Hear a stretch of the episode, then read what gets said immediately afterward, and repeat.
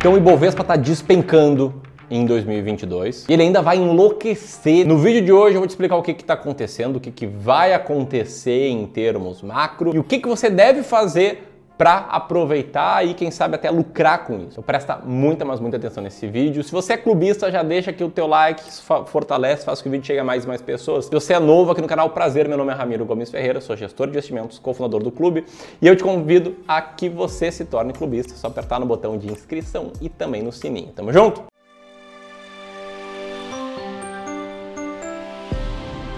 Enfim, está no período aqui em que, né, como sempre, tem gente tentando prever o futuro. Te liga só, essa manchete fala sobre por que o Ibovespa vai terminar 2022 aos 135 mil pontos. Mas o que, que vai acontecer no mercado daqui para frente e o que, que vem acontecendo? Primeiro sobre o que, que vem acontecendo. O mundo está sofrendo uma crise. Não à toa, só nesse ano o S&P 500 está caindo 21% e o DAX, o índice da Bolsa de Valores alemã, está caindo 16%. Isso acontece enquanto a inflação vem muito alta, não só no Brasil, como também nos Estados Unidos, como também na Europa, o que está fazendo com que os juros tendam a aumentar no mundo todo juros mais altos, em especial a expectativa de juros do futuro mais alto, significa mais e mais pessoas tirando dinheiro de risco e colocando ativos mais seguros, o que faz com que as bolsas caiam. A partir disso, o que vai acontecer nesse segundo semestre? Tá? Provavelmente vai ser um período mais difícil economicamente. As projeções de crescimento elas não são boas, tanto as de muitos players quanto também as de pesquisadores. Te liga só,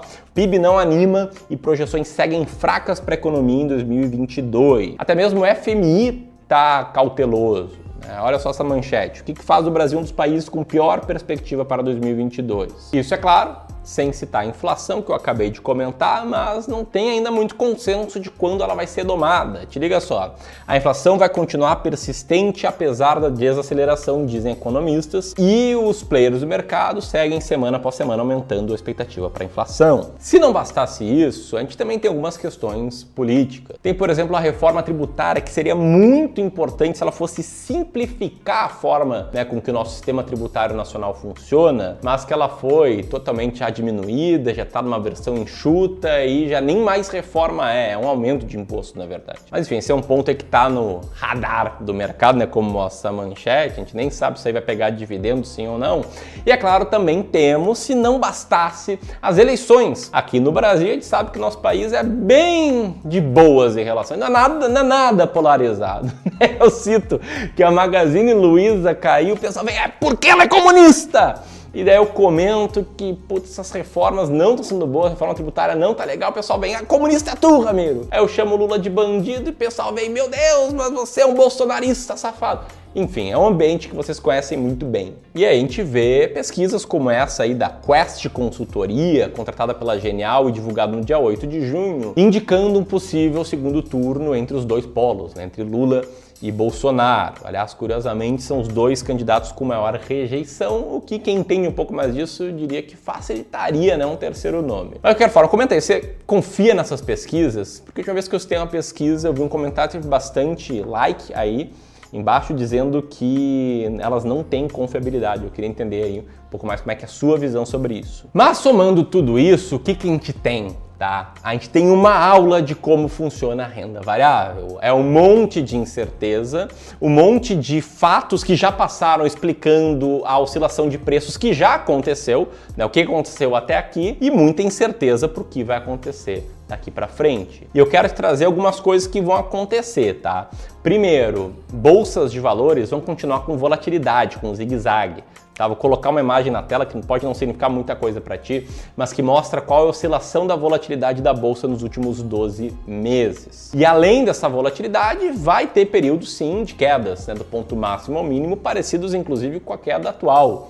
Eu fiz um estudo ao final do ano passado, está aí na tela, que mostra o quanto a bolsa brasileira caiu do ponto máximo ao mínimo em cada ano eleitoral. Você pode ver que apenas em 2006 ela não chegou a cair 10%, né? E aqui em 2022 a gente já bateu essa marca, tá? Do ponto máximo ao mínimo a gente já caiu mais de 10%, assim como já tinha caído em 2018, em 2014, 2010, em 2002 e 1998. E se eu tô parecendo um pouco pessimista com tudo que eu tô te mostrando, eu quero te lembrar antes de falar, né, o que fazer e como você pode lucrar com isso, de algo que também historicamente acontece quando a gente tem taxas de juros mais altas. Aqui você pode ver o aumento da inflação que seria a linha cinza, o aumento da taxa Selic, é a linha azul desse gráfico, e o desempenho da bolsa no Brasil. Você pode ver que tem vários momentos em que a taxa de juros subiu e que a bolsa de fato caiu, né, bem nesse momento de alta de taxa de juros, assim como momentos em que a taxa de juros subiu e a bolsa também subiu. O que que acontece nos anos seguintes ao ano em que a taxa de juros bate no pico?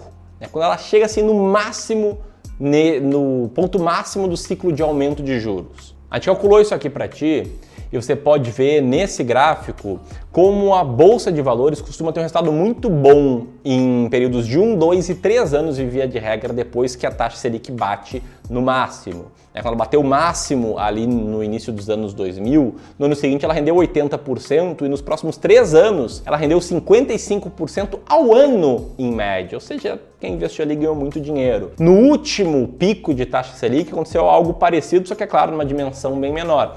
A bolsa rendeu mais ou menos 23% ali no primeiro ano, né, no ano seguinte, nos 12 meses seguintes da taxa Selic ter batido na máxima, e nos três anos ela rendeu na média 17,4% ao ano. Isso que eu estou falando de bolsa como um todo. Tá? Carteiras de ações baratas tiveram resultados ainda melhores, renderam na média 36,4% ao ano por três anos depois que a taxa Selic bateu nas máximas. Ou seja, de um lado tem uma enorme incerteza e de outro lado tem essa boa perspectiva de que quem geralmente comprou em incerteza ganhou dinheiro. Né? Se você investe em ações ou até quer investir em ações, selecionando ações muito baratas, por acaso, vale a pena eu citar que a partir do dia 27 vai ter um evento aqui chamado as ações mais baratas da bolsa para quem tiver inscrito. Lá eu vou te mostrar a minha estratégia para saber quais ações comprar, quando comprar, quando vender e aumentar o seu potencial de retorno para que você conquiste sua liberdade financeira.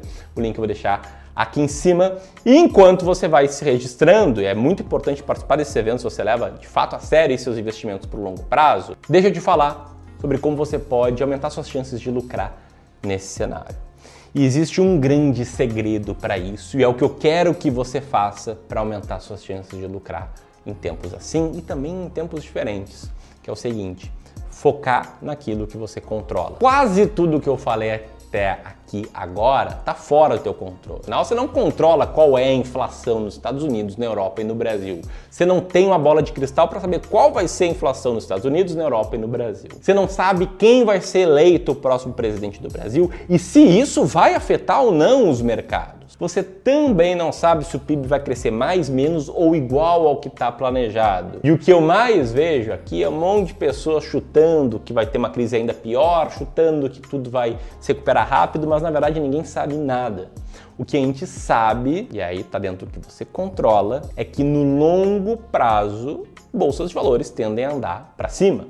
Olha só esse gráfico. A gente pegou aqui o Ibovespa, depois o IBRX, descontamos a inflação você pode ver que ele rendeu bem mais do que renda fixa em prazos realmente longos. E aí, se você controla investir por um prazo muito longo e se você tem uma boa tolerância ao risco e diversifica sua carteira do jeito certo, né, reduzindo o risco de comprar uma ação ali que cai bastante e ainda investindo em ativos que se provaram no teste do tempo, opa, você tem uma boa chance de transformar cada real que você está poupando nesse cenário investindo por longo prazo em vários reais ao longo das próximas décadas. E eu não estou falando só de ações Brasil, porque no dia 28 a gente vai lançar nosso curso Descomplicando o Mercado de Ações e tem esse evento Ações Mais Baratas da Bolsa. Não, o mesmo vale para ações norte-americanas, que é a forma de dolarizar uma parte da sua carteira e reduzir o risco dela. O mesmo vale para fundos de investimentos imobiliários, que é a forma de se expor em imóveis e expor né, parte dos seus fluxos de caixa futuros a contratos que são reajustados muitas vezes pela inflação, por IPCA, por IGPM. E por que não se expor a, também a classe de ativos de renda fixa atrelada à inflação e pré-fixados que estão pagando taxas melhores do que pagavam antes. Num grande resumo,